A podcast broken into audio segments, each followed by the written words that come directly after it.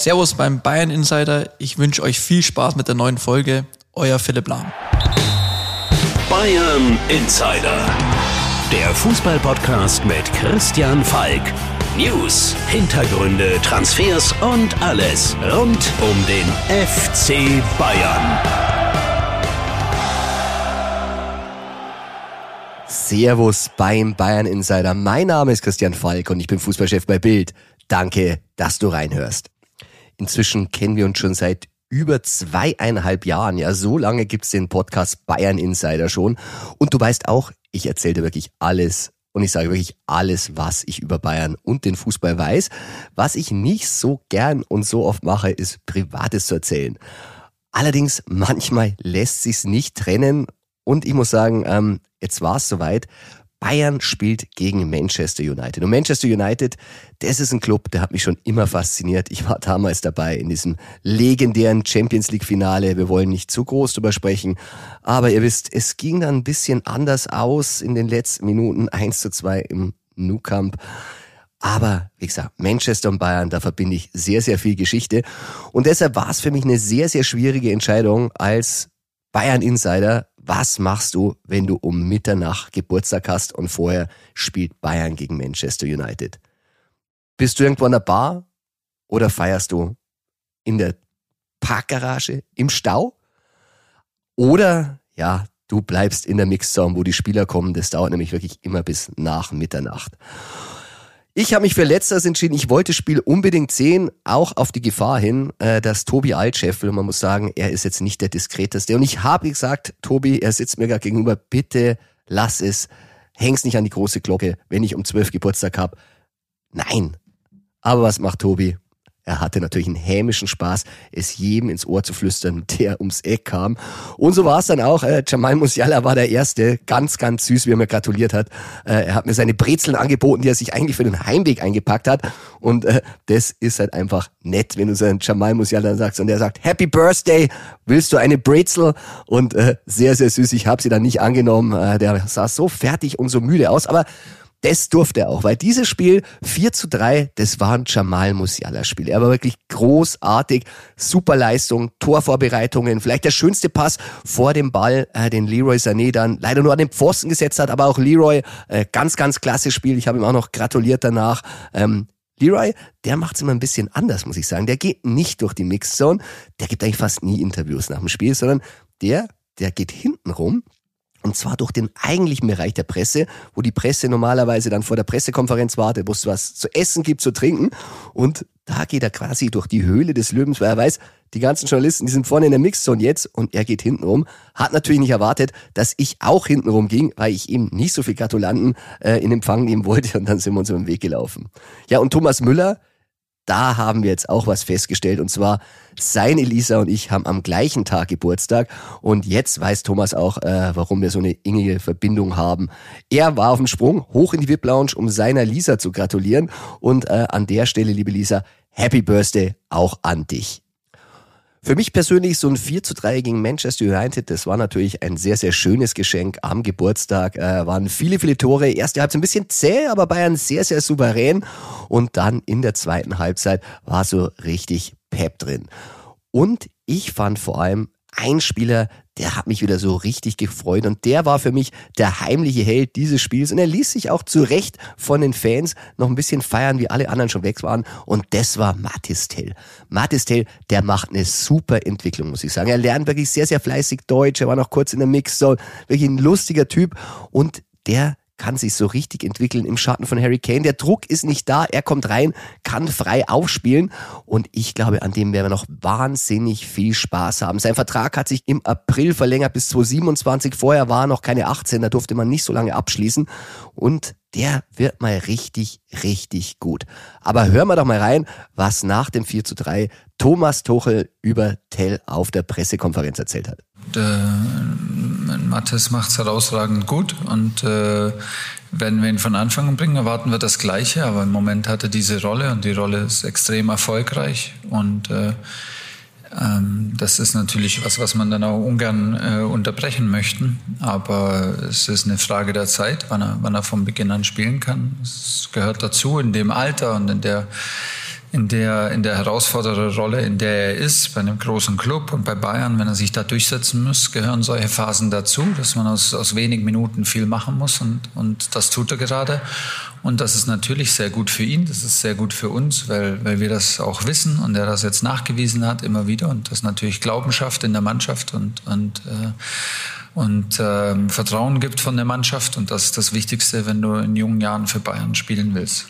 Ein anderer Spieler, der mir auch sehr gut gefallen hat, das war Jo Kimmich. Er hat es momentan auch nicht leicht. Auch er wird Thema dieser Folge sein. Zudem zu Gast unser Capitano von der Weltmeisterschaft 2014, unser Capitano vom Triple, Philipp Lahm, ein alter Wegbegleiter, den ich wirklich von Anfang an seiner Karriere bis zu seinem Ende begleitet habe und schön, dass er uns immer noch in der Funktion als EM-Chef erhalten ist. Nach einem 4 zu 3 zum Auftakt der Champions League bleiben wir aber erstmal bei Manchester. Und weil wir auch ein United-Gerücht heute haben, ziehen wir das True or Not True Ping Pong vor. True or not true? Das ist hier die Frage. Servus Tobi und willkommen zurück im Bayern Insider. Servus Falki. Ja, das erste Gerücht, ich habe schon angekündigt, geht um Manchester United und das lautet, United wollte Kane gegen Sancho tauschen. Ist es true or not true? Das ist true. True. Manchester United war eigentlich immer der größte Konkurrent für die Bayern. In England waren die sehr, sehr heiß äh, drauf, ihn zu verpflichten. Und ja, Jaden Sancho, das gab schon länger Probleme, die sind jetzt irgendwann eskaliert. Ähm, und die Idee von United war, sie wollten Tottenham Jaden Sancho anbieten, plus Geld, das sie draufpacken. Also waren sehr heiß auf ihn. Kane hat sich selbst zu diesen Gerüchten geäußert, hat auch gesagt, klar waren mehrere Vereine an ihm dran, aber als dann die Bayern kamen, war das für ihn äh, ziemlich offensichtlich, dass er das machen will. United hätte ihn auch gern bekommen. Ja, und Tottenham war in der Sache eigentlich auch ganz klar. Sie wollten ja Kane auf keinen Fall einen Rivalen in der Liga verleihen, verkaufen oder abgeben. Und deshalb war das eigentlich nie ein großes Thema. Und wir machen weiter mit dem nächsten Kane-Gerücht. Und das lautet, Harry Kane verzichtete für den FC Bayern auf 100 Millionen netto im Jahr. True or not true, Falki? Das ist true.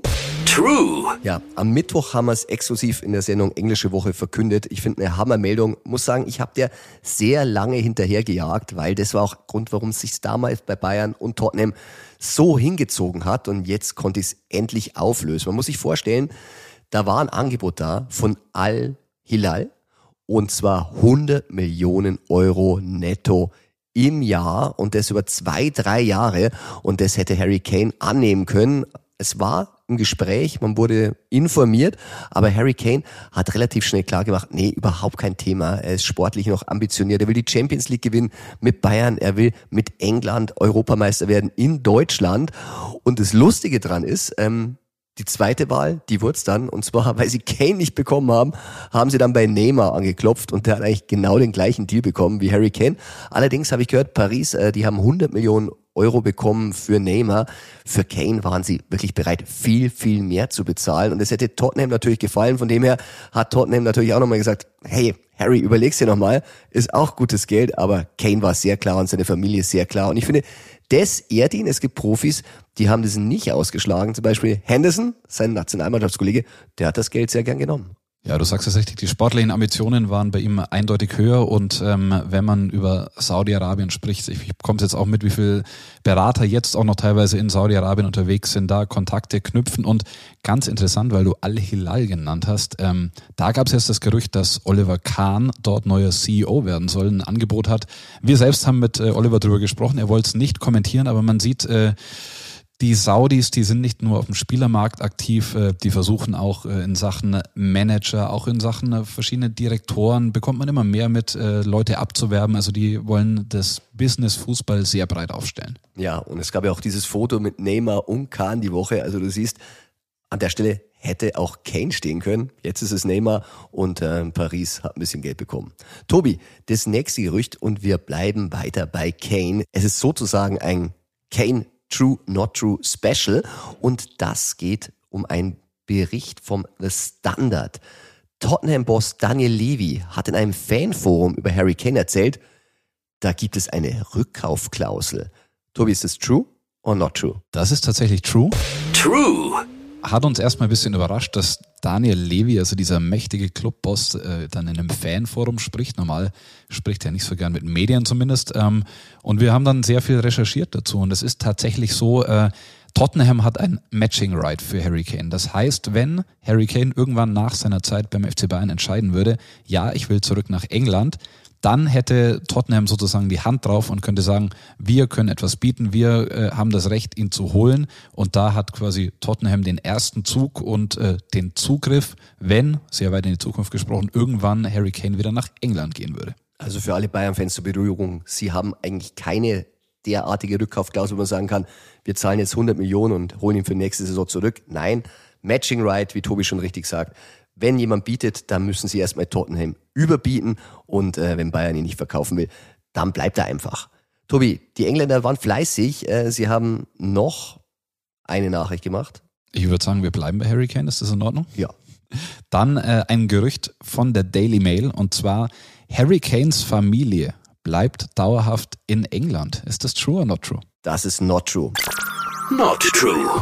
Auch das hat uns sehr beschäftigt, äh, wäre natürlich eine Riesenmeldung gewesen. Ähm, warum kommen die nicht? Wieso bleiben die in England? Gefällt es ihnen nicht in München? Aber ich kann beruhigen. Nein, nein, nein. Sie wollen kommen. Das einzige Problem ist, sie haben noch kein Haus. Sie suchen wirklich intensiv, aber sie wollen zu Harry und die Kinderschar, die kommen ja hinterher und du weißt, er hat uns versprochen, dass sein Jüngster Deutsch lernen wird und hier aufwachsen. Also da muss man sich keine Sorgen machen. Die Canes werden Münchner. Wie du es richtig sagst, als wir mit ihm gesprochen haben, hat er gleich gemeint, dass sein Sohn wahrscheinlich ein Mut, also sein jüngster Sohn Muttersprachler wird und äh, Deutsch lernen wird. Und als das Gerücht aufkam, wie gesagt, wäre eine Riesenmeldung gewesen, aber da bist du äh, auch bei den Canes und in England so gut vernetzt, dass du sofort äh, dementieren konntest. Und äh, ja, wir haben ja auch berichtet, wie die Familie Kane, als sich der Wechsel angebahnt hat, in München, in Grünwald unterwegs war, sich nicht nur nach äh, Häusern, sondern auch nach verschiedenen Kinderstätten und so weiter umgesehen hat. Von daher, nein, das ist weiter der Plan und die Canes, die werden Münchner.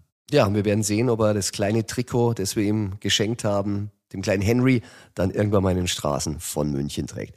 Tobi, wir verlassen für ein Gerücht Kane und das nur, weil wir letzte Woche schon dieses Gerücht drin hatten, hat uns sehr interessiert. Damals gaben wir ein True und zwar, dass Bayern den 17-jährigen Verteidiger Nestori Irankunda aus Australien will. Jetzt gibt es einen neuen Stand und deshalb frage ich dich, Adelaide United, sein Club, spielt beim Poker um Irankunda auf Zeit. Ist es true or not true? Auch das ist true. True. Kann man ein bisschen erklären. Also der Fall, das hatten wir letzte Woche schon äh, mal erwähnt, ist vergleichbar mit Alfonso Davis. Es geht darum, es ist ein minderjähriger, 17-jähriger Spieler, der außerhalb der EU spielt. Das heißt, der darf jetzt noch gar nicht äh, nach München oder nach Deutschland wechseln. Und äh, Adelaide United und die Australier allgemein sehen in ihren Kunden quasi so einen Riesenjuwel, der überall hingehen könnte. Da jetzt eh noch nicht wechseln kann und man zwar eine Vorvereinbarung treffen könnte, aber ein Wechsel noch nicht stattfinden kann, lassen die die Bayern so ein bisschen auch bei den Gesprächen, bei den Videocalls äh, an der langen Leine, lassen sie ein bisschen warten. Ich glaube, der Spieler würde gerne wechseln. Ähm, die hoffen jetzt natürlich, dass es seinen Marktwert in den nächsten Monaten, bevor er dann nächstes Jahr 18 wird, noch erhöht. Aber ich glaube, am Ende haben die Bayern so gute Karten, dass das äh, dann passieren könnte, wenn er 18 ist, so wie Alfonso Davis, dass er dann, wenn er den Schritt macht, nach Europa zum FC Bayern kommt. Ja, ich sehe schon, der junge Mann wird uns im True or Not True Ping Pong noch ein bisschen beschäftigen. Tobi, erstmal danke an der Stelle. Sehr gerne. Bayern Insider. Tobi, war eine intensive Woche, die wir zusammen erlebt haben. Viele Termine. Einer davon war mit Philipp Lahm. Wir haben am Dienstag vermeldet, dass Julian Nagelsmann neuer Bundestrainer wird, exklusiv bei Bild.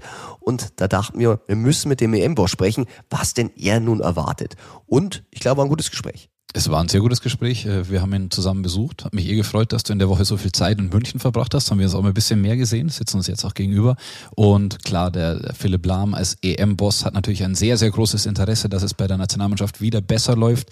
Kennt natürlich Rudi Völler noch aus eigener Erfahrung, äh, hat ihn erlebt, hat auch in seinem Buch bisschen was über ihn geschrieben und äh, mit ihm haben wir über Nagelsmann natürlich auch geredet. Genau. Und über Louis van Gaal, für den hat er sich ja zwischenzeitlich mal stark gemacht. Äh, ich weiß, ähm, Louis hat sich sehr, sehr gefreut, hat sich bei mir auch nochmal bedankt ähm, und gesagt, so schön, wenn so ein Spieler sich nach so vielen Jahren nochmal positiv über ihn äußert, ehrt ihn sehr. Aber ich habe mit Philipp dann natürlich über den anderen auch noch gesprochen, weil ähm, Bundesliga ist ja auch sehr, sehr heiß momentan. Bayern nur Zweiter gibt's ja selten, vor allem wenn Vizekusen Erster ist. Und das hat einen Grund und der Grund ist Xabi Alonso. Und deshalb habe ich mit Philipp monothematisch über seinen Ex-Mitspieler vom FC Bayern unterhalten. Ich bin Holger Czapitz, Finanzredakteur bei Welt. Meine Kollegen und ich nehmen euch jeden Morgen mit an die Finanzmärkte und wir geben euch Ideen, wie ihr mehr aus eurem Geld macht. Klar gegliedert, drei Teile, Märkte, Finanzthema des Tages und außerdem haben wir jeden Tag eine Inspiration für euch, die das Leben leichter machen soll. Alles auf Aktien, der tägliche Börsenshot, Montag bis Freitag ab 5 Uhr morgens alles, was ihr wissen müsst, in nur 10 Minuten. Für erfahrene Anleger, aber auch für Neueinsteiger.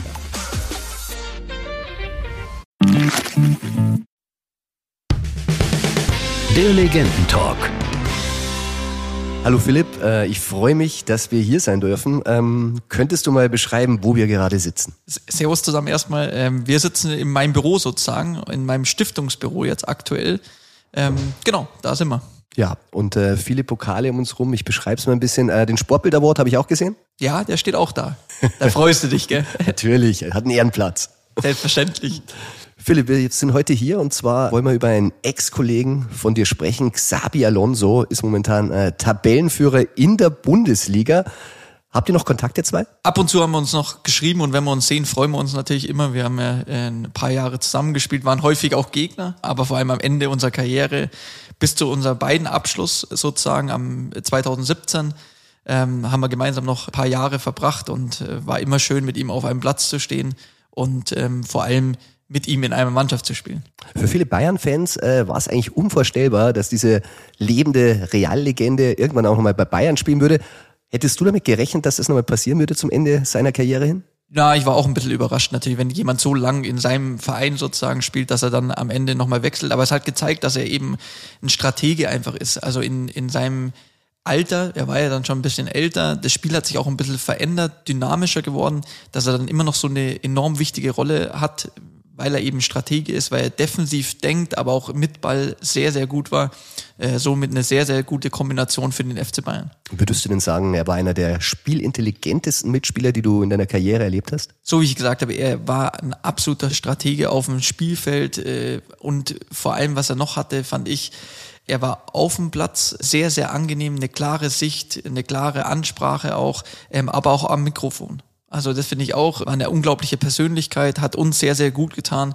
Und wie ich gesagt habe, einer der, der besten Mitspieler, die ich hatte, eine absolute Persönlichkeit. Und deswegen, weil er so ein Stratege auf dem Spielfeld war, defensiv wie offensiv, ja, schon einer der fußballintelligentesten Spieler, mit denen ich gespielt habe. Ja, und ein sehr, sehr bodenständiger Typ, wahrscheinlich einer der bekanntesten Spieler, den es zu der Zeit gegeben hat, auf dem Erdball und trotzdem immer sehr, wirklich höflich, direkt, bodenständig. Und so hat er seine Trainerkarriere eigentlich auch angefangen. Es gibt ja wirklich Trainer, Ex-Spieler, die wollen gleich im obersten Segment einsteigen, sagen, ich weiß sowieso alles. Er nicht. Er hat angefangen C2 bei Real Madrid, also bei den ganz, ganz Kleinen und dann bei Real Sociedad in der zweiten Mannschaft. Ist es für ihn typisch, dass er so wirklich von unten das lernen will? Ja, also ich finde ganz klar, auch da sieht man die klare Struktur, die er hat und Orientierung auch. Also er, er kennt sich einfach im Fußball aus, aber er weiß auch, er will Step für Step einfach vorangehen und noch lernen. Und ähm, das macht ihn eben so unglaublich stark. Natürlich auch mit seiner Vergangenheit. Also er hat alles gewonnen als Spieler, was man gewinnen kann. Weltmeister, Europameister, Champions League-Sieger, teilweise mehrfach äh, alles gewonnen. Als Spieler sehr, sehr erfolgreich und er hatte auch erfolgreiche Trainer. Das darf man nicht vergessen. Also er hat unter den Besten gelernt sozusagen, ob Ancelotti, Pep Guardiola, Mourinho, Benitez, habe ich noch jemanden vergessen? Ja, äh, Del Bosque hat er noch gehabt. Also wirklich unglaublich äh, ähm, international erfahrene Trainer, starke Trainer auch. Und das, glaube ich, bringt er jetzt alles ein mit dem, was er noch gelernt hat als Trainer von der Jugend, eben wie du richtig gesagt hast, über die zweite Mannschaft und alles. Ähm, ja, bis zu Bayer Leverkusen. Ja, und da sind wir jetzt. Bayer Leverkusen Tabellenführer. Wenn du diesen Fußball jetzt siehst, den er da spielen lässt, wie findest du ihn? Ja, es ist eigentlich so, wie er äh, gespielt hat. Also äh, auch da eine, eine klare Strategie, wie wollen sie agieren, wie wollen sie offensiv agieren, wie wollen sie aber auch defensiv agieren. Und er setzt einfach seine Spieler, seine guten Einzelspielern, setzt er sehr, sehr gut zusammen, dass die Mannschaft funktioniert. Und somit haben sie ziemlich viel Stabilität in der Mannschaft, äh, defensiv und offensiv ein bisschen Freiheit auch. Also er lässt auch gerne offensiv auch spielen, mit der defensiven Kontrolle aber. Und das ist eigentlich das, wie er Fußball gespielt hat. Tja, in München äh, war es ein sehr, sehr enges Spiel. Es war am Ende ein Unentschieden. Vielleicht ein bisschen glücklich, wie die Tore dann gefallen sind. Aber es hat schon ein bisschen gezeigt, äh, mit Leverkusen könnte die Saison tatsächlich zu rechnen sein. Man wird sehen. Also ich, ich sehe sie auch ziemlich weit oben, aber jetzt kommt natürlich die Dreifachbelastung dazu, darf man nicht vergessen. Und da braucht man dann schon auch einen breiten Kader. Das wird man sehen, ob den Leverkusen hat am Ende dann, ob sie das immer auffangen können sozusagen. Verletzungen ähm, oder auch die, die viele äh, Spielzeit sozusagen. Also da bin ich gespannt, weil Bayern kennt es. Bayern hat einen breiten Kader, hat die Qualität und ähm, können da auch teilweise rotieren. Ähm, aber die Spieler kennen das vor allem äh, seit mehreren Jahren und deswegen bin ich gespannt. Aber ich sehe sie schon in der Liga ganz, ganz weit oben dieses Jahr. Tja, er hat äh, wirklich bei Leverkusen wirklich Aufsehen erregt, schon jetzt bei Real Madrid im Gespräch. Und äh, was macht er? Er verlängert erstmal seinen Vertrag. Hat dich das gefreut? Ja, das ist schön, weil solche Typen äh, braucht man einfach in der Bundesliga und die fehlen bei uns, finde ich, so ein bisschen, auch in Deutschland so ein bisschen, die, vor allem die Mittelfeldspieler sozusagen, die Weltklasse Mittelfeldspieler, die danach eine Trainerkarriere eben äh, machen. Und äh, deswegen ist es umso schöner, ich durfte eben mit ihm noch zusammenspielen, ihn weiterhin in der Bundesliga zu sehen. Und dann werden wir mal sehen, wo es ihn in, in der Zukunft hintreibt. Dein ehemaliger Teamchef Rudi Völler ist nochmal auf die Bank zurückgekehrt. Und ähm, als Ex-Leverkusener hat er tatsächlich sehr, sehr viele Leverkusener gleich spielen lassen wenn man jetzt sieht, was Alonso da in der Bundesliga macht, auch mit den deutschen Spielern in seiner Mannschaft, kann die Nationalmannschaft davon profitieren? Ja, mit Sicherheit immer. Also ich glaube, jede Nation profitiert von guten Trainern und genauso die Bundesliga. Also wenn wir gute Trainer haben, steigt das Niveau natürlich der, der Mannschaften. Ähm, in letzter Zeit hat man gesehen, dass es nicht immer für ganz oben gereicht hat, weil der FC Bayern eben so lang äh, nacheinander deutscher Meister wurde. Ähm, aber es ist immer schön, wenn, wenn ehemalige Spieler dann eben diese Trainerausbildung auch so machen wie, wie Xabi eben, ähm, um dann am Ende in der Bundesliga zu landen. Und äh, so wie ich gesagt habe, schauen wir mal, wo der Weg hingeht. Tja, das ist noch die große Frage zum Abschluss. Äh, ich weiß von Karl-Heinz Rummenigge, äh, wie er sich verabschiedet hat als Spieler. Da hat er noch mitgegeben, ähm, bitte bewahrt den Verein so, wie er ist, dieses Familiengefühl, dieses Mir-Samir-Gefühl. Ähm, und Rummenigge hat gesagt, naja, vielleicht kommst du ja irgendwann mal zurück. Also er hat bei Real Madrid ist er im Gespräch. Bei Liverpool weiß man auch sein Ex-Club, dass die wirklich sehr interessiert sind, wenn Klopp irgendwann mal aufhört. Und eben der FC Bayern, der natürlich jetzt auch einen Trainer hat. Aber glaubst du, wir werden ihn auf einer dieser drei Trainerbänke nochmal sehen oder vielleicht bei allen? Ja, Xabi ist Anfang 40. Also ich glaube, äh, er kann noch, sagen wir mal, 20, 30 Jahre diesen äh, Job auf jeden Fall machen. Und deswegen ist es möglich. Ich glaube, er tut jetzt gut eben bei Leverkusen.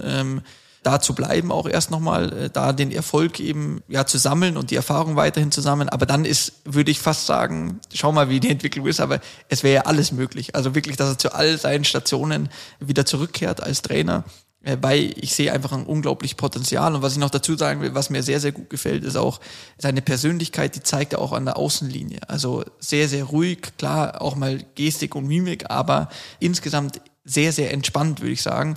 Und das spiegelt sich natürlich dann bei der Mannschaft auch wieder. Ja, Philipp, und äh, du weißt immer, wenn wir uns sehen, frage ich zum Schluss immer eine Frage.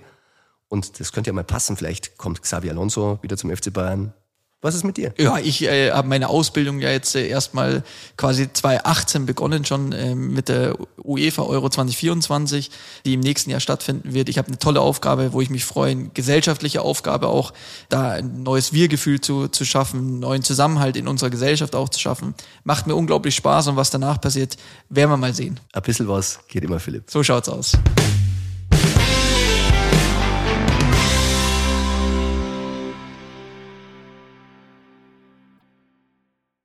Tobi, wir haben es gehört, ähm, Philipp spricht in höchsten Tönen von Xabi Alonso und traut ihm sehr, sehr viel zu. Man muss aber auch sagen, Philipp war auch sehr beeindruckt von unserer Performance und zwar unserer Wiesenbilanz. Ja, vielleicht, ich habe dich ja gelobt und habe mich gefreut, dass du so oft in München bist. Äh, vielleicht war es zum Teil wegen mir, aber vielleicht war es auch zum Teil wegen des Oktoberfests, auf das wir, wenn wir unsere Köpfe recken, fast sehen können von hier.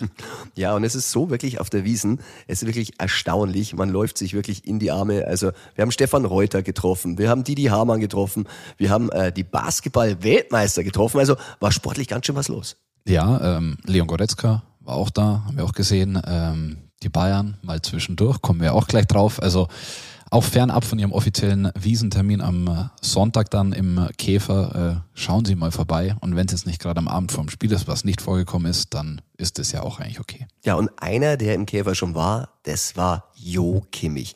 Kimmich, der war beim Almauftrieb im Käfer. Wir haben ein Foto gedruckt, da saß er neben Hassan Salihamidzic, der war auch eingeladen. Ich habe gehört, Beide haben sich eher zufällig da getroffen und äh, Jo, der war eigentlich mit Serge Gnabry da und hat vielleicht die ein oder andere Frustmaß getrunken. Ich weiß jetzt nicht, ob es eine Frustmaß war, kann man natürlich so äh, sehr gut interpretieren. Ähm, was man auch sagen muss, also bei mir hat sich dann ein Spieler danach gemeldet und gesagt, ist ja klar, dass dieses Foto entsteht und dass ihr das druckt und äh, es ist ja auch für den Spieler in dem Moment klar, wenn er im Käferzelt ist, während der Wiesen, wo sich alle rumtreiben. Also da kann dann auch ein Bayern-Profi nicht sauer sein, wenn so ein Foto rauskommt. Ist was anderes, wie wenn jetzt mal ein Spieler äh, feiern geht in irgendeinem Club und da ein Foto auftaucht auf der Wiesen. Das ist so öffentlich. Da, wie du sagst, treffen wir alle möglichen Sportler und ähm, ich glaube, da war uns auch der Jo Kimmich nicht sauer, dass dieses Foto dann rausgekommen Ja, ist. zumal er war in Begleitung seiner Frau. Also sehr, sehr anständig alles. Seine Situation beim FC Bayern, und deshalb sprechen wir heute vor allem über Jo Kimmich, ist momentan allerdings nicht einfach. Ich habe Frustmaß gesagt, weil man spürt, er und Tuchel, das ist kein Match. ja, diese Auswechslung hat dann doch Fragen aufgeworfen, obwohl der Thomas Tuchel ja in dem Fall gut vorgebaut hat. Also er hat ja so weit dann schon, was heißt so weit gedacht, aber er hat im Kopf, natürlich können wir wieder daraus eine Story bilden. Wieso wird der Kimmich ausgewechselt? Der Kimmich war angeschlagen, deswegen beim DFB nicht gespielt, hat gesagt, mit der medizinischen Abteilung abgesprochen, 60 Minuten kann er, schlägt nicht die Eckbälle, deswegen Kimmich muss raus, äh, alles nach Plan, aber trotzdem, wo er diese Binde kurz am Arm hatte, ich glaube drei, vier Sekunden wegschmeißen musste, dann in die Mixzone geht, sagt, fragt den Trainer, Ich habe ihn gefragt, den Trainer. Er hat es dann sehr, sehr sachlich erklärt. Man muss auch sagen, ja, er hat auch wieder so ein bisschen durchscheinen lassen, auf der Sechserposition, da ist er unterbesetzt. Das ist ja die Story, die uns weiter verfolgen wird. Und ich äh, bin mir nicht ganz sicher, ob es Thomas Tuchel klar war, als er da in Tokio oder Singapur gesagt hat, dass er kein Sechser ist und dann die Retourkutsche von Kimmich bei uns äh, in Singapur kam. Aber ist ja klar, dass dieses Thema da bleibt. Kimmich will Sechser sein. Kimmich äh, ist nicht der richtige Sechser, geht hin und her und ist so ein bisschen ein Ping-Pong-Spiel, fast wie es äh, True or Not True Ping-Pong. Ja, und man muss sagen, es ist halt schwierig. Wenn du jemanden wie Kimmich nicht die Rückendeckung als Trainer gibst, dann ist es auch schwierig für ihn, diese Chefrolle einzunehmen. Also seine Risikopässe muss man auch sagen, da musst du immer wieder spielen, spielen, spielen und spielen dürfen, weil da kommt vielleicht ja nicht jeder an, wenn nur jeder Fünfte oder jeder Zehnte ankommt und es ist ein Tor, wichtig. Aber wenn da draußen der Trainer schon wieder nervös wird und sagt, was macht er denn da? Jetzt ist wieder nicht angekommen, das ist nicht perfekt, dann traut er sich bald nicht mehr. Und man merkt tatsächlich auch, wie sich das in den Köpfen der, der Fans und der äh, User, die das sehr genau verfolgen, ähm, festsetzt, weil wenn man bei Twitter ein bisschen schaut, äh, da gibt's jetzt zig Videos, wo äh, Experten, wirklich gute Experten analysieren, wie Leverkusen aufbaut, wie sie den Aufbau verändert haben, wie sie dadurch Kimmich rausgelockt haben und dann eben genau diese defensive Sechserposition nicht besetzt war und so Leverkusen zu Abschlüssen kam. Also diese Vorlage von Tuchel und Kimmich, das ist ja nicht nur so, dass wir dann ein Spiel draus machen und das nutzen, das schauen sich auch die Taktikexperten an und sehen dann, okay, da passt vielleicht dann nicht so in dem Moment. Es gibt Leute im Club, die sagen, ja, Tuchel muss jetzt mit ihm arbeiten und wenn er wirklich nicht so richtig mit ihm kann, dann muss er am Saisonende sagen, du, dann sucht er einen neuen Club. Aber ihn jetzt in Frage zu stellen, sehr, sehr schwierig. Und Tobi, du hast dich die Woche auch ein bisschen mit der Vertragsverlängerung beschäftigt. Wir haben die Rubrik Pro und Contra in der Sportbild und du hast dich für eine Verlängerung von Kimmich eingesetzt. Also das Thema ist natürlich, oder haben wir deswegen behandelt, weil der Vertrag bis 2025 läuft und in dieser Saison 23, 24 die Vertragsverlängerung besprochen werden muss. Und äh, ich habe gesagt, man muss Kimmich behalten, weil er immer noch die Identifikationsfigur ist oder eine der großen im deutschen Fußball beim FC Bayern. Allerdings habe ich das an ein paar Bedingungen geknüpft. Ähm, Kimmich soll 20 Millionen Euro verdienen, immer wichtig, soll verdienen. Ähm, ich finde, er soll nicht noch eine Gehaltserhöhung bekommen. Das reicht, das ist genug. Und er muss auch akzeptieren, wenn dann ein Sechser käme, dass er vielleicht zur Not auch mal rechts hinten spielen muss. Die Position kann er sehr gut. Äh, Michael Ballack hat das bei den Kollegen im Kicker gesagt. Rechts hinten ist er Weltklasse, in der Zentrale nicht. Also auch das müsste er akzeptieren. Und äh, weißt du die letzte Bedingung, die ich reingeschrieben habe? Ich habe es nicht gelesen. Nein, ich habe geschrieben, äh, bisschen mit dem Augenzwinker natürlich, weil Kimmich ja gegen Leverkusen aufgrund seiner äh, Sehnenverletzung nicht die Ecken schlagen konnte, sollte und äh, die Ecken von Leroy Sané sehr, sehr gut kamen. Leidiges Thema, großes Diskussionsthema, dass auch äh, bitte dann künftig Sané alle Ecken schlagen soll, weil das macht er echt gut. Also natürlich habe ich es gelesen, Tobi. Klar. Was ich aber auch gelesen habe, und zwar, ähm, das finde ich ein sehr, sehr schönes Beispiel, wie Kimmich wirken kann. Tell hat ein Interview in der L'Equipe gegeben und da hat er eine sehr, sehr schöne Anekdote erzählt. Und zwar, er hat erzählt, ich bleibe in der Ich-Form, ich bin Tell, Wenn ich im Training einen Fehlpass spiele, dann schreit Kimmich mich an, als ob ich etwas total Verrücktes gemacht hätte. Aber er kommt danach gleich zu mir und erklärt mir dann, du weißt ganz genau, es ist zu deinem Besten, dass ich das so mache. Ich will, dass du ein Topspieler wirst. Aber das sind wir wieder bei Akzeptanz, Tobi. Ich meine, dem Tell kann das machen, das ist ein Junge, aber wenn er zum gestandenen anderen Spieler geht und er ist beim Trainer nicht der Chef, so wie es bei Julian Nagelsmann eigentlich war, dann sagt er wie in der Doku zum Beispiel der Süle oder der Rüdiger äh, bei Emerson, wo man sieht in der Nationalmannschaft, was willst denn du jetzt? Ja, er ist halt äh, Gifthafer, wie wir sagen, und äh, sagt immer seine Meinung und ist auch von den Emotionen getrieben. Hatte bei bei Nagelsmann natürlich den Vorteil, dass er der absolute verlängerte Arm des Trainers war. Diesen Vorteil hat er bei Tuchel jetzt in dem Fall nicht mehr. Gut, ich sage mit 28 kann er sich vielleicht langsam rausnehmen, aber ist ja auch wieder das Thema. Karl-Heinz Rummenigge hat vor drei Jahren, vier Jahren bei uns im Interview gesagt, äh, er ist der Kapitän der Zukunft und äh, diese Zukunft, die läuft und läuft und läuft und er wird älter und älter und Neuer ist noch da und äh, Müller ist noch da. Also irgendwann würde er wahrscheinlich dann auch gerne mal sagen, ich bin der Kapitän ist der Gegenwart und will dieses, äh, diesen Stempel Kapitän der Zukunft auch mal weghaben. Ja, und sowas geht schnell. Ich erinnere mich noch, bin ja ein bisschen länger dabei als du. Äh, ist ja ein bisschen älter. Stefan Effenberg, der war damals auch so ein Leader, so ein Kimmich. Der durfte auch seine Pässe schlagen und keiner hätte sich getraut, da irgendwas zu sagen. Ich erinnere mich, Giovanni hat mir mal erzählt, Giovanni Elber, äh, der war mal richtig schlecht drauf. Ich weiß nicht, was Stefan am Vortag so gemacht hatte. Vielleicht war Wiesen. Und dann meinte er zum Elber, du, mir geht's heute nicht so gut. Wir machen so. Du läufst immer steil und ich spiele immer lang. Und wenn einer von meinen Pässen ankommt und du machst das Tor, dann sind wir beide Helden. Ja, aber er hatte halt die Akzeptanz und hat sich die geholt. Ähm, natürlich auch durch Erfolge, durch sein Auftreten. Ähm, ich glaube, diese Rolle oder dieses Ansehen, das muss der Kimmich auch bekommen, damit er seine beste Leistung zeigen kann. Also dieses, dieses Selbstverständnis, das ist richtig gesagt. Wenn eine Frage gestellt wird, ist es, glaube ich, schwierig, dass er seine Topleistung bringt. Ja, und um das Thema abzuschließen, bei Effenberg war es dann so, war auch eine meiner ersten Saisons beim FC Bayern. Hitzfeld hatte ihn immer gestärkt. Er war der Chefe und plötzlich, ich weiß noch, Trainingslager in Rothenburg, gibt er ein Interview in der Süddeutschen, wo er Effe eigentlich eiskalt rasiert hatte. Und zwar hat er gesagt, nee, der ist nicht mehr gesetzt. Und von dem Moment war klar, Effe muss sich einen neuen Club suchen. Und dann ging er nach Wolfsburg. Ja, und das war dann auch, wo man immer gedacht hat, Ottmar Hitzfeld, der Spielerversteher, haben wir oft darüber gesprochen, auch mit Mehmet Scholl, mal hat gesagt, ja, er war schon der Spielerversteher, aber wenn dann irgendwann der Ottmar Hitzfeld gemerkt hat, dass die Zeit von jemandem vorbei ist, dann hat er das auch eiskalt durchgezogen. Und ich glaube, das musst du machen als Trainer auf dem Niveau. Also, wir werden sehen, wie es mit Tuchel und Kimmich weitergeht in der Nationalmannschaft. Da hat Kimmich jetzt wieder bessere Karten und wir werden es auf jeden Fall verfolgen. Tobi, danke, dass du da warst. Sehr gern. Ich wollte mit dir noch über ein Video sprechen, auf das wir äh, gekommen sind, das 16 Jahre alt war, wenn du schon von alten Zeiten mm, sprichst. Ich äh, hab's befürchtet.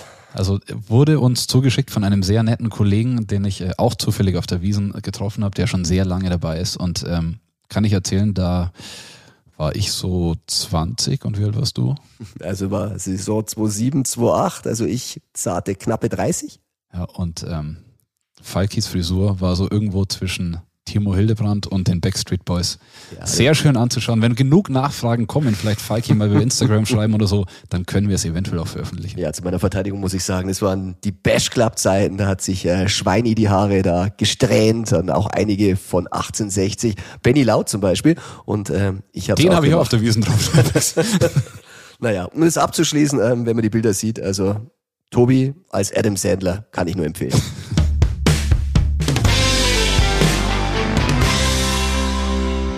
Die Kimmich-Problematik, wie ich sagte, hatte ich beim Trainer angesprochen und zwar nach dem 2 zu 2 gegen Leverkusen im One-to-One-Talk. Das ist die PIN. Da werden ähm, TV-Aufnahmen gemacht und da habe ich mit Thomas Tuchel gesprochen. Und weil sich Bayern gegen Leverkusen zu einem Fernduell entwickelt, hören wir doch nochmal rein, wie der Trainer das Spiel gesehen hat. Thomas, du hast gesagt, wenn man kein Bier trinkt und äh, nicht dreimal gewinnt, dann wird es eine bittere Wiesen. Wie bitter ist es für dich jetzt nach dem 2 zu 2 heute gegen Leverkusen? Gut, der Verlauf ist ein bisschen bitter, aber insgesamt ist ein äh, gerechtes äh, Unentschieden, auch wenn die zwei Tore äh, aus extrem umstrittenen äh, Entscheidungen gegen uns fallen. Da sind wir, auf, sind wir auch nicht glücklich drüber, muss ich ehrlich sagen. Ansonsten ja, hatten wir einen sehr guten Start, ersten 20 Minuten, dann komplett aufgehört. Ich weiß nicht wieso, 20 Minuten, haben dann nochmal fünf Minuten vor der Pause, wo wir das Spiel eigentlich komplett entscheiden können mit zwei, drei hundertprozentigen Torchancen. Uns blieb dann auch so ein bisschen auf und ab in der zweiten Hälfte. Sehr gute Phasen, abgewechselt auch mit guter Qualität und Chancen für Leverkusen. Und äh, ja, als wir dachten, wir haben das Glück auf unsere Seite gezwungen, äh, haben wir das Leben nochmal selber schwer gemacht. Jo Kimmich hat ein bisschen schmallippig auf die Frage gesagt, warum er ausgewechselt würde. Man soll den Trainer fragen. Was sagt denn der Trainer? Ja, 60 Minuten waren ausgemacht mit der medizinischen Abteilung. Und dann haben wir uns gehalten. Die Sechser-Problematik, dünner Kader, hat sich das bei Kimmich jetzt ein bisschen angedeutet, weil er hat ja spielen müssen? Ja, also wir sind ein gewisses Risiko heute eingegangen, das wir vielleicht sonst nicht gemacht hätten, aber das Risiko war äh, kalkuliert, weil die Entwicklung bei ihm gut war, aber es war ganz klar kommuniziert mit allen Beteiligten, dass 60 Minuten das Maximum sind und das ist eine Sehnenverletzung, das Ansatz an der Sehne, das, das kann Schambein, muskulär, Leiste betroffen sein, das ist einfach viel zu riskant, das zu riskieren. Palinja hat in der Woche verlängert bis 2028. Nächste Frage, nächste Frage. Du merkst schon, die Sechserfrage, die kam bei Tuchel nicht mehr so gut an und dann haben wir es auch dabei belassen. Aber Leverkusen, da geht's weiter. Es ist ein Fernduell, wie ich sagte, und Leverkusen spielt am Sonntag gegen Heidenheim zu Hause. Klingt einfach. Bayern gegen Bochum auch zu Hause. Klingt auch nicht ganz so schwer. 7 zu 0 und 3 zu 0 war es in der Vorsaison. Und so könnte es für die Bayern natürlich auch weitergehen. Ob es denn so bleibt, das weiß natürlich der Gegner-Insider. Der Gegner-Insider. Max Backhaus zurück im Bayern-Insider. Max, Servus. Falki, grüß dich. Na, es steht wieder mal an. Ähm, Bayern gegen Bochum und man muss sagen, 0-3, 0-7. Die Vorzeichen der Vorsaison sind nicht so gut, aber du kannst uns jetzt erklären, warum es dieses Mal besser ausschaut für Bochum. Naja, also ich erinnere mich ja auch zurück in der Saison davor wiederum lief es ja für den VfL ganz gut. Da gab es ja den 4-2-Sieg. Also alles möglich, würde ich sagen. In München natürlich schwer. Aber ähm, schau, ich lass mich mal losplaudern. Einiges spricht dafür, dass es diesmal äh, nicht so schlimm wird wie im vergangenen Jahr beim 0 zu 7 in München. Der VfL hat die Taktik äh, beziehungsweise die Formation gewechselt, jetzt mit der Dreierkette und auch die Taktik. Man äh, läuft viel offensiver an, man hat äh, den Plan auch Phasen zu haben, in denen man den Gegner dominiert, den Ball in den eigenen Reihen lange hält. Und bislang klappt es ganz gut. Man hat gegen Dortmund, gegen Frankfurt, gegen Augsburg jetzt zuletzt drei Spiele zwar nur unentschieden gespielt, aber dreimal wirklich gut agiert und auch dreimal mehr Torschüsse gehabt. Man ist mehr Kilometer gelaufen und hätte alle drei Spiele gewinnen können. Das sollte eigentlich, auch wenn es keine Siege jetzt waren, für die Bayern eine Warnung sein. Es gibt einige Spieler, die auch besonders interessant sind. Äh, zwei neue Spieler, der Matos Bero, Mittelfeldzentrum von Arnheim gekommen. Der läuft Spiel für Spiel über zwölf Kilometer, ist wirklich so ein Pressing-Wunder, der tut jedem Gegner weh. Und hinten drin Bernardo, Innenverteidiger von RB Salzburg gekommen, Brasilianer, der hat die meisten Zweikämpfe mit Ivan Orde zusammen, dem anderen Innenverteidiger in der Liga gewonnen. Also die beiden tun auch ordentlich weh. Und naja, gut, Harry Kane, ich habe auch schon mal gehört, dass der ein bisschen was drauf haben soll, aber mal gucken, vielleicht äh, können die ihn ja zusammen in Schach halten. Ja, und Bernardo, du sprichst es an, vielleicht will er auch ein bisschen seinen Vater rächen. Äh, Wer es nicht weiß, der Vater von Bernardo, der scheiterte eins beim FC Bayern, und zwar Bernardo Senior. Der kam 1991, 92 nur zu vier Bundesligaspielen und äh, unter anderem bei der 0 zu 2 Heimniederlage gegen Bochum. Na, guck mal, das wusste ich auch noch nicht. Aber ich bin mir ganz sicher, dass der Papa seinen Sohn anstachelt, dass er sich, dass er ihn rächt. Ganz bestimmt. Ja, also wir werden auf jeden Fall eine Auge haben auf den neuen jungen Bernardo. Aber steht die Null? Wie geht's aus, Max? Also es gibt ja immer so zwei Herzen, die dann ähm, in meiner Brust schlagen. Einerseits würde ich sagen, ähm, Bochum kann's packen. Andererseits der Kicktipp Max, der würde jetzt äh, 4-0 Bayern tippen, weil er Realist ist. Ähm, ja, Bochum hat sich zwar in der Breite doch äh, in der Breite und ein bisschen auch in der Spitze verbessert, aber natürlich lange nicht, um auf Bayern-Niveau zu kommen. Deswegen realistisch ist natürlich ein klarer Sieg für die Bayern. Ich bleibe trotzdem wie immer bei, bei einer spannenden Partie. Ähm, Bayern müssen ja noch spielen Champions League unter der Woche gegen Manchester United. Deswegen 3-2 für Bayern mhm. und Spannung auf beiden Seiten. Wunderbar. Max, dann nehmen wir das so mit und ich sag vielen Dank. Alles klar, danke auch.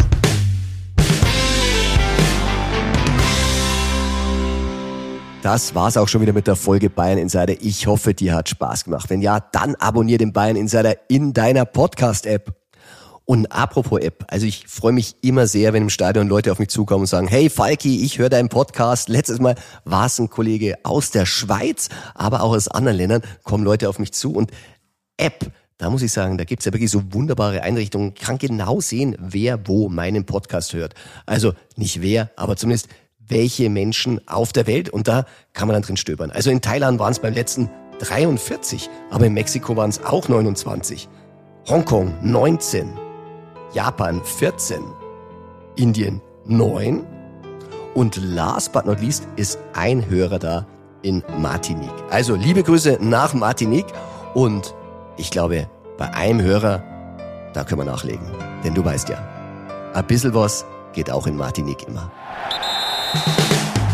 Bayern Insider, der Fußballpodcast mit Christian Falk. Du hast Lust auf mehr Insider-Informationen? Folge Falki in der Facebook-Gruppe Bayern Insider oder auf Twitter und Instagram unter @cfbayern. C für Christian, F für Falki und dazu ganz viel Bayern.